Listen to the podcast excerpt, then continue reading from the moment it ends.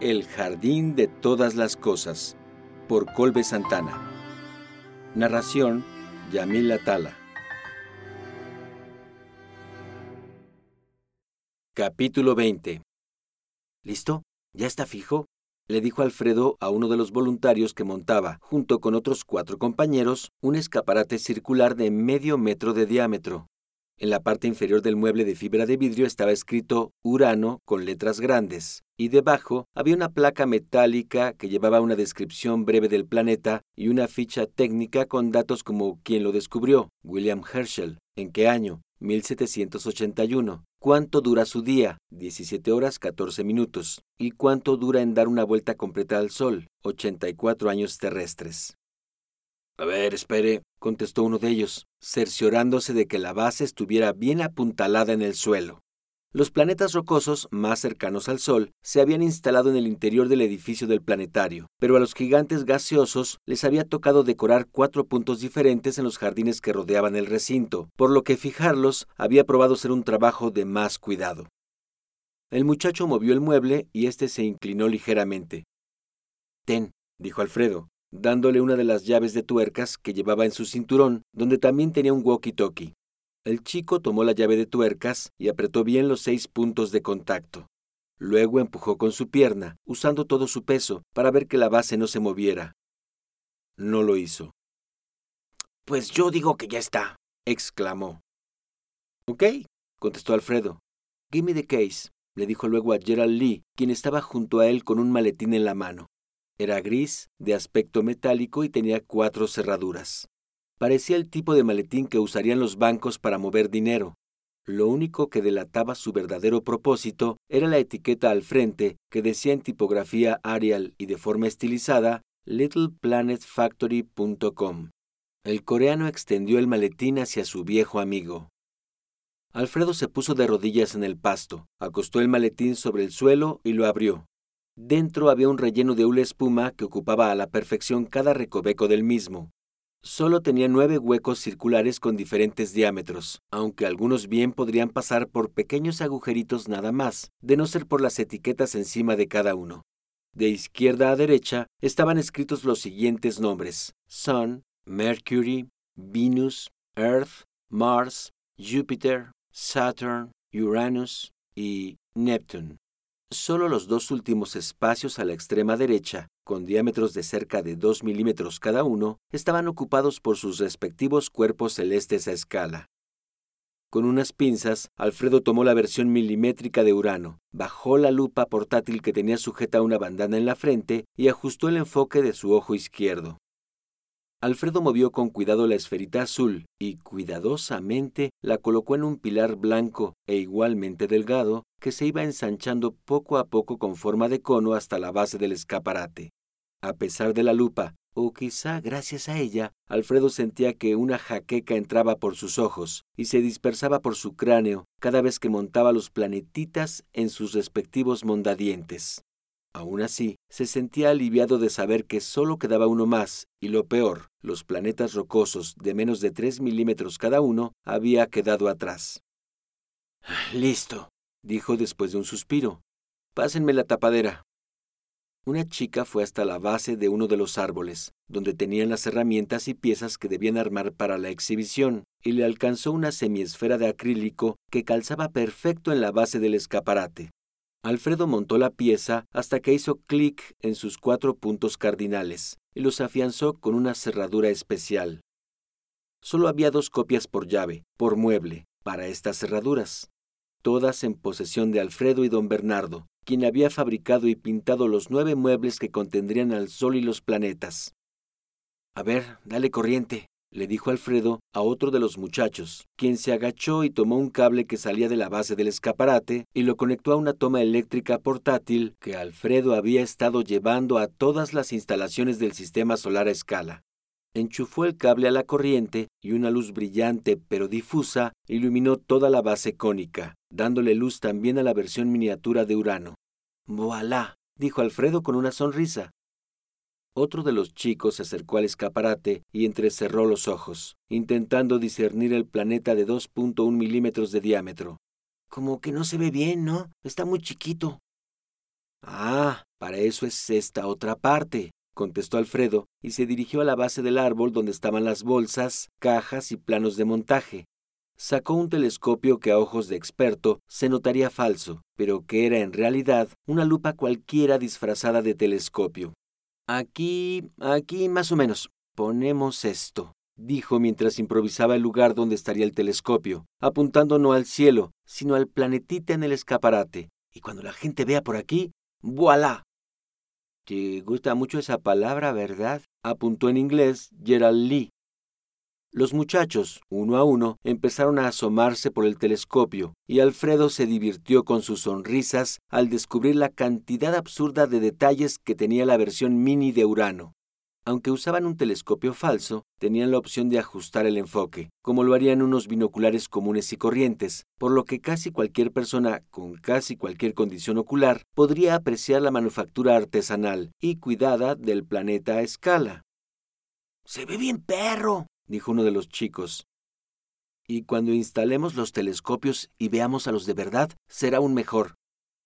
¿Y por qué lo mandó a ser tan chiquito, profesor? preguntó otra muchacha con el cabello pintado de rosa y lentes con armazón naranja. Si tenía nombre, Alfredo no lo recordaba. Había dejado de intentar recordar nombres semanas atrás. Incluso cuando daba clases en Dinamarca, lograba aprenderse algunos nombres, pero la cantidad de gente trabajando en el planetario había alcanzado una masa crítica para su capacidad de memoria. ¿Vieron el sol que montamos en el domo? Sí. Ese sol es de 8.8 centímetros. Más o menos como una mandarina, ¿no? Pues si el sol midiera eso, Urano sería exactamente de este tamaño y estaría a esta distancia de la estrella. Ese es el chiste de nuestro modelo a escala. ¿Qué? ¿Tan lejos? exclamó la primera chica. ¿A cuánto estamos del domo? Alfredo sacó su smartphone. Estamos a 100 metros del domo. En la escala real, Urano está a 2.800 millones de kilómetros del Sol. ¿Y así de chiquito su órbita está enganchada al Sol? preguntó otro muchacho. Sí, sí. De hecho, el Urano está enganchado al Sol tanto como el Sol está enganchado a Urano es una relación bipartita entre ambos cuerpos celestes, solo que como el Sol es muchísimo más grande, ejerce una atracción más profunda, pero no creas que desde su cancha Urano no jala también al Sol. Es como lo que pasa con el agua de la Tierra y la Luna. Ambos cuerpos se atraen y... Profesor, interrumpió Gerald Lee, ¿no tenemos otros planetas que instalar y modelos que armar? Ah, sí, dijo Alfredo, decepcionado de que le cortaran la inspiración. Por favor, monten el telescopio y cuando terminen avísenle a Aris para que venga a hacer la instalación eléctrica.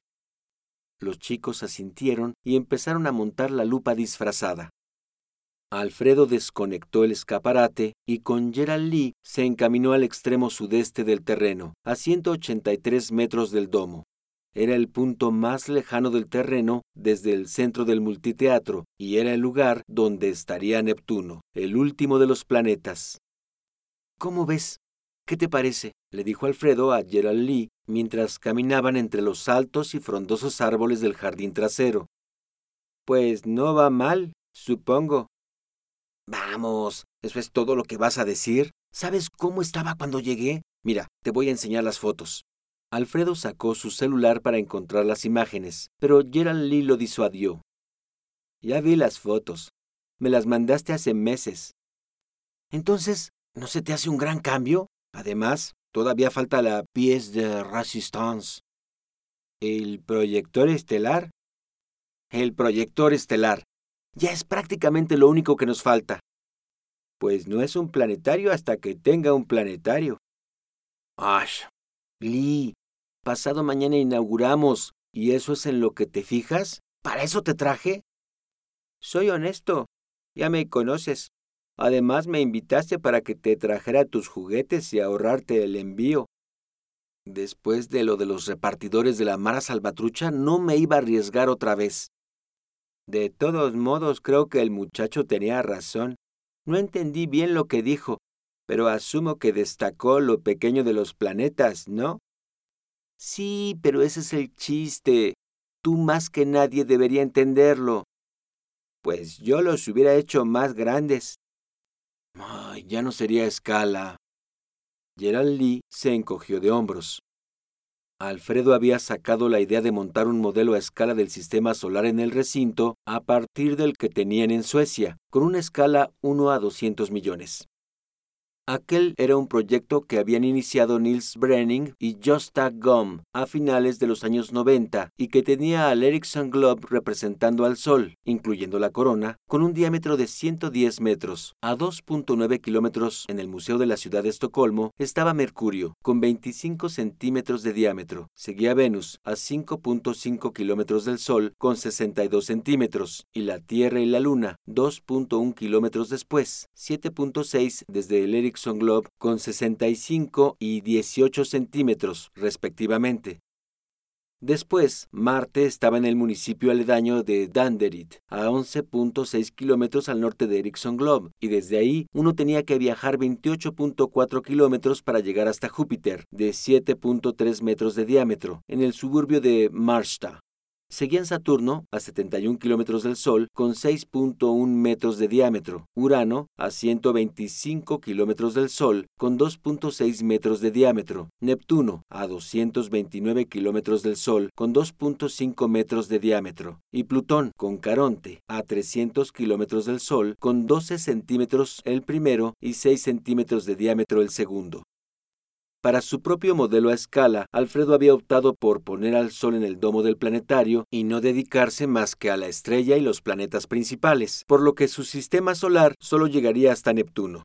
Por supuesto que la reducción de escala resultaba en un encogimiento brutal para algunos de ellos. Mercurio, por ejemplo, medía únicamente 0.2 milímetros y agregar la Luna junto a la Tierra estaba prácticamente prohibido por las leyes de la física. Sin embargo, Alfredo esperaba compensar el tamaño con el fino detalle en la manufactura de cada cuerpo celeste, que había sido fabricado y pintado a mano por un artesano londinense, cuya tienda, Little Planet Factory, se especializaba en crear piezas astronómicas con detalles tan realistas como colores. Júpiter tenía todas sus líneas de gases y su característico tornado centenario. Texturas. Marte incluía una hendidura que representaba al Gran Cañón y un relieve que representaba al Monte Olimpo e incluso su composición interna. Para la sección de geología, Alfredo había pedido un modelo de la Tierra con todas sus capas, desde la corteza hasta el núcleo, para explicar de manera gráfica el ciclo de las rocas. Además, la sala del recinto dedicada exclusivamente al origen del sistema solar contaba también con el trabajo de la firma británica, pero no en medidas tan pequeñas. Cada planeta había sido hecho en diámetros de al menos 75 centímetros para mostrar sus características principales, incluyendo su eje de rotación, que era representado con un soporte con motor para cada esfera, construido por los muchachos del capitán. Alfredo no recordaba su nombre, pero sabía que todos le decían dragón, en la muestra también había asteroides, planetoides, anillos y satélites naturales, todos creados con la misma pasión al detalle. La calidad, como era de esperarse, se equiparaba con el precio, y las campanas y silbatos que Alfredo quería para destacar cada rincón de las tres salas que pretendía tener listas para la apertura del planetario, hacían que los costos se dispararan aún más había conseguido la orden urgente y envío de todos los productos de la Little Planet Factory y además por medios como Amazon y eBay también recibió varios modelos de diferentes escalas de satélites artificiales y vehículos espaciales famosos como el Apolo 13.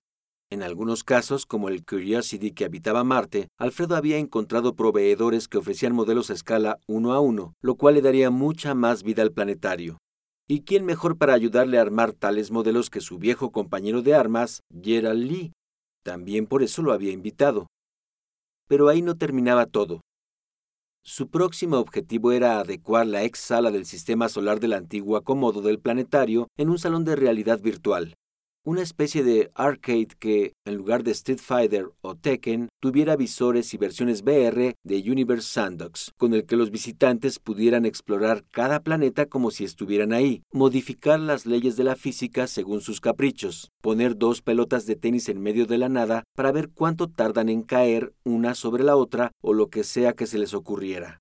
Cada unidad de realidad virtual estaba valuada en 599 dólares, pero si compraba al menos 10, el precio bajaba a 540 dólares.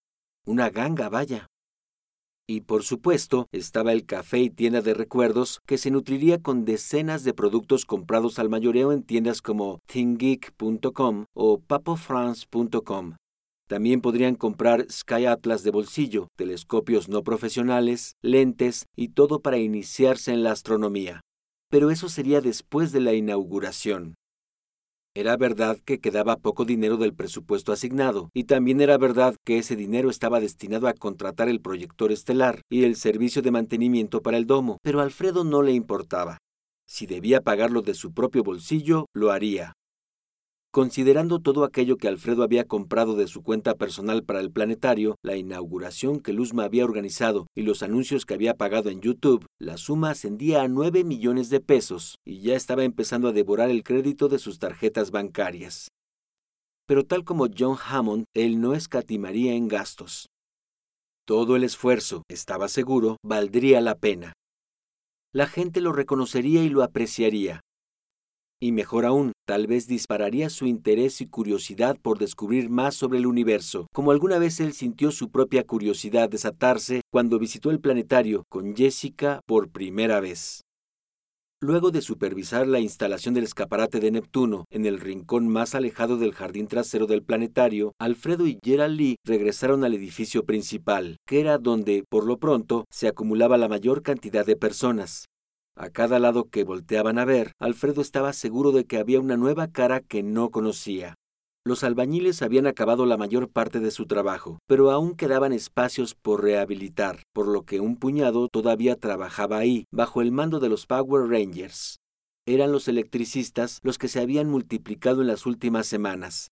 Además de las instalaciones intrínsecas del espacio, muchas de las muestras requerían luces y voltajes especiales que Alfredo no quería dejar sin supervisión. Sumado a los voluntarios regulares, los estudiantes de varias universidades y uno que otro reportero o mirón, el flujo de gente que tenía el espacio era infinitamente superior a lo que él jamás habría imaginado. Solo esperaba que, una vez abierto al público, el planetario tuviera tanta demanda entre la gente de Guadalajara.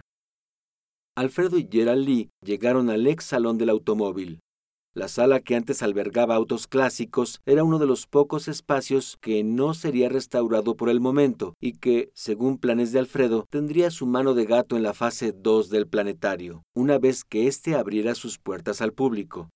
Por ello, no tenía flujo alguno de trabajadores, y era el espacio perfecto para guardar las lonas y pancartas de la fiesta de inauguración y dedicarse al arte zen de armar modelos de juguete gigantes.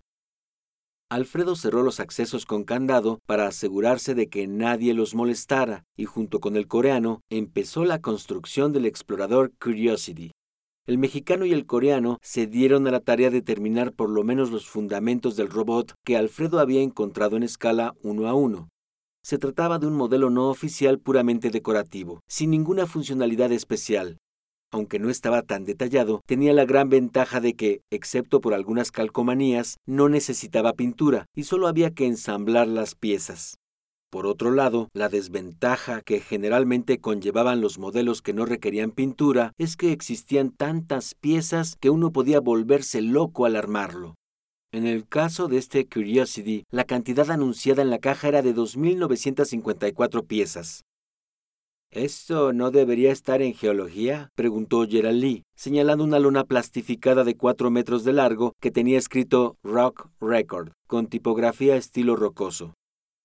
No, no, es para la fiesta de inauguración, contestó Alfredo mientras revisaba el plano de ensamblaje del explorador. Mi sobrina va a traer algunas bandas de covers y tocarán clásicos de rock. ¿Get it? ¿Rock Records? Gerald Lee puso sus ojos en órbita. Estás muy orgulloso de ti, ¿verdad? Pues va a ser una inauguración muy chida. Habrá food trucks y un montón de cosas. Todo eso llegará mañana en la tarde. La fiesta inicia a las 7 de la tarde para que agendes. Agendado, dijo Gerald Lee y siguió trabajando en el Curiosity. ¿Y qué? ¿Me vas a decir cómo va todo allá? ¿Sí o no? instigó Alfredo luego de un momento. ¿Quieres que te diga ahorita? Las malas noticias viajan rápido, dicen acá. Eva ya se fue. Gerald Lee respiró peculiarmente. Sí, ya se fue. ¿Estaba enojada o algo? El coreano negó con la cabeza. Ni una ni la otra. Se veía normal la última vez que la vi. No sé si ya en privado algo le habrá dicho a su hermana, pero cuando le ayudé a mudarse era muy amable y tranquila, como siempre. ¿Cuándo se va a China? Creo que en noviembre, pero no sé bien. Mm, ya veo. ¿Piensas perseguirla? Ese no es tu estilo. No, no, claro que no. Solo es, pues, no sé, curiosidad, dijo tocando con un desarmador el chasis del falso explorador marciano. ¿Dijo algo sobre mí? Nap, contestó Gerald Lee secamente. Bueno, no sé por qué esperaba otra respuesta. Cuando Eva decide algo, nunca ve para atrás. ¿Es verdad? ¿De lo de la máquina Z sabes algo? Lo único que supe fue que Gibowska estaba muy decepcionada de que no hubieras aceptado. Dice Sisi que nunca la había visto con el rostro desencajado, lo que ya es decir porque hablamos de Gibowska. Pocas cosas la mueven. Damn it. ¿Por qué lo hiciste? Era una gran oportunidad, ¿no? Sí, grande, grande. Pero no puedo dejar este planetario. ¿Por qué? Solo no puedo. Gerald Lee levantó una ceja y aceptó, sin más resistencia, que simplemente no entendería a su amigo. Trabajaron por cerca de dos horas. El cielo empezaba a ponerse naranja y a oscurecerse. Alfredo tenía la idea de trabajar al menos por una hora más y terminar de instalar las llantas al chasis, pero fueron interrumpidos por un extraño ruido de metal con metal, como si alguien quisiera forzar la puerta. Inició discreto, pero crecía y crecía en volumen y repetición. Alfredo se acercó hasta la entrada. El ruido sonaba más y más fuerte, con más violencia. Alfredo sacó la llave del candado y abrió el portón súbitamente, sorprendiendo a quien hacía todo ese escándalo del otro lado. Oye, ¿qué pasa? ¿No ves que está cerrado? El hombre era un trabajador de unos treinta años, quizá, que Alfredo, para variar, no reconoció. Tenía poco cabello, pero todavía era negro, obeso y con ropa holgada. No tenía aspecto de estudiante universitario ni llevaba los chalecos y cascos de los trabajadores adultos se veía sorprendido, casi perplejo. Ah, ah, ah eh, perdón, jefe. pensé que teníamos que, arreglar una tubería por acá. Ay, usted, disculpe, dijo entre tartamudeos, y sin dar oportunidad a Alfredo de contestar, se perdió entre la multitud. Oye, ¿tubería de qué? gritó Alfredo. Los fontaneros están trabajando en el muro sur, instruyó pero el sujeto ya había desaparecido de su vista. ¿Quién era? preguntó Gerald Lee. Alfredo se encogió de hombros. Mm, un fontanero perdido. Le hubieras dicho que su princesa estaba en otro castillo. Lo dejaste ir. Ay, maldición, tienes razón. Entrega especial. Entrega especial. escuchó Alfredo en su walkie-talkie. Don Bernardo, contestó apretando el botón rojo. Alfredo y Gerald salieron del salón y cerraron con candado.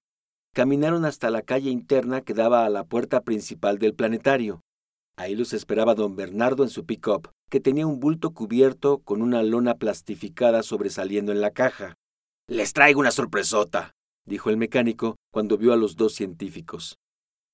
¿En serio? contestó Alfredo con una sonrisa. ¿Qué será?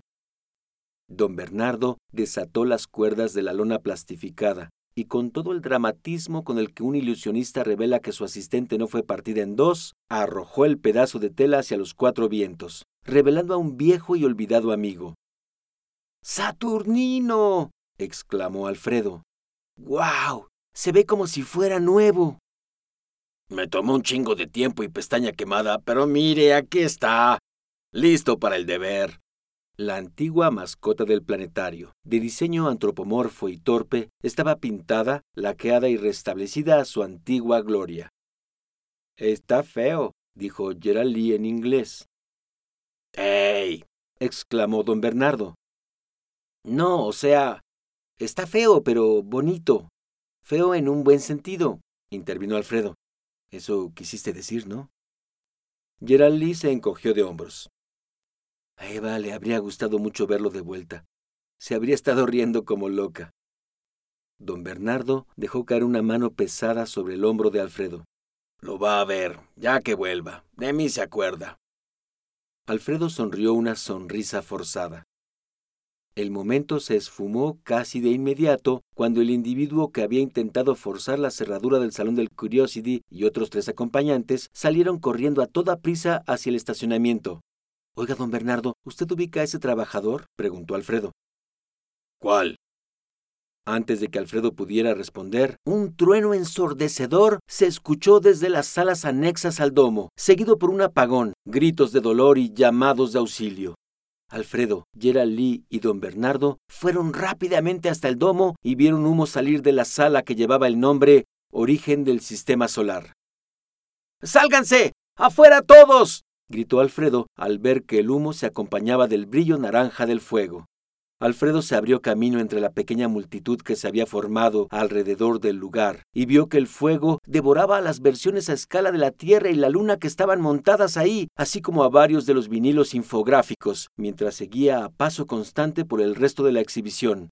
¡Bomberos! ¡Llamen a los bomberos! Escuchó entre el montón de trabajadores y voluntarios que huían de ahí caóticamente. Solo un pequeño grupo avanzaba más lentamente.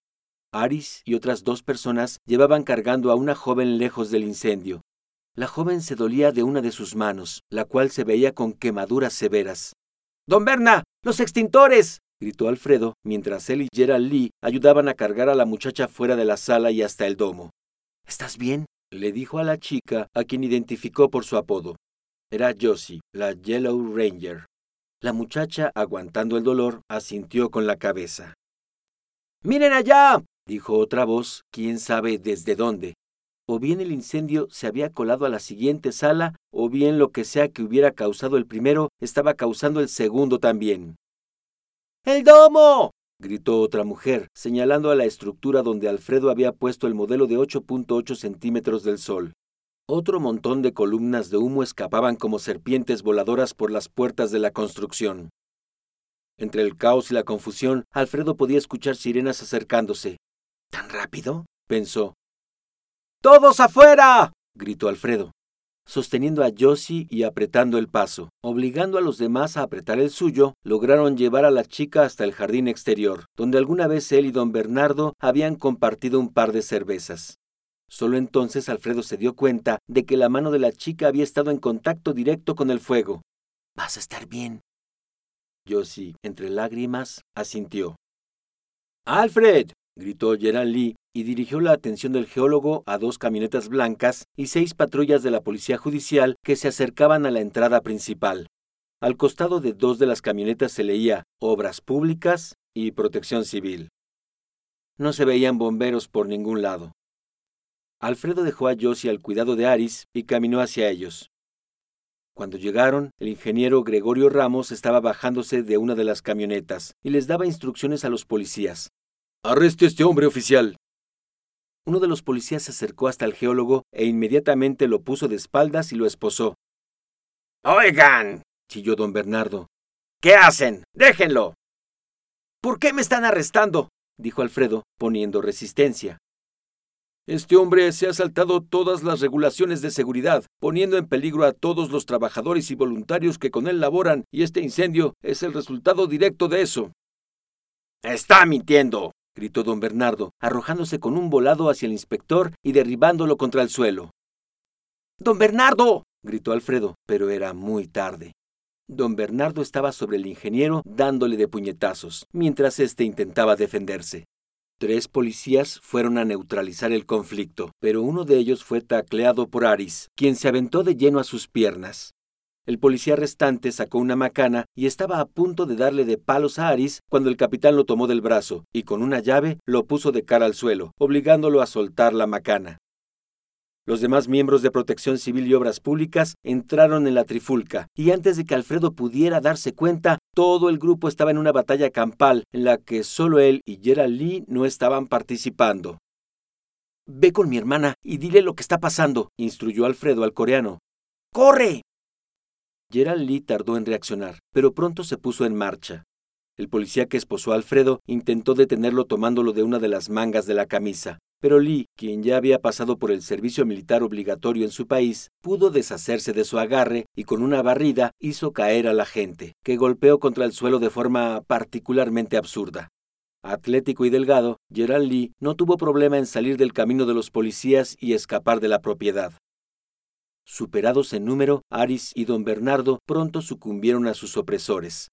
Inmovilizados, los subieron a ellos y a Alfredo a las patrullas. Los esposaron a las sillas para detenidos y se pusieron en marcha. Mientras salían del lugar, Alfredo vio llegar dos camiones de bomberos que corrían vertiginosamente en dirección opuesta. Alfredo se asomó por la ventana trasera del vehículo, pero no podía ver el planetario. La noche que ya caía y los negros árboles del jardín frontal no le permitían ver más que el resplandor naranja y las columnas de humo que de él salían. Se imaginó los jardines, los edificios, la tridilosa, los planetas, los satélites, los asteroides, los exploradores espaciales, todo consumido por el fuego.